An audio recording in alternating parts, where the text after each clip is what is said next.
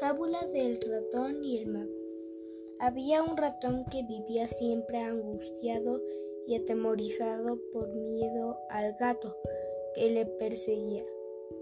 Un mago, al saber que era tan pequeño e indefenso, quiso ayudarle y le convirtió en gato. El nuevo gato comenzó entonces a temer al perro, con lo que el mago le transformó en pantera. La pantera empezó a asustarle por la presencia de los cazadores y el mago, harto de que nunca estuviera conforme, volvió a convertirlo en ratón. De nada te sirve tener una apariencia temible, dijo el mago, porque siempre tendrás el corazón de un ratón. Y la fábula es que por mucho que se disfrace la cobardía siempre será cobardía.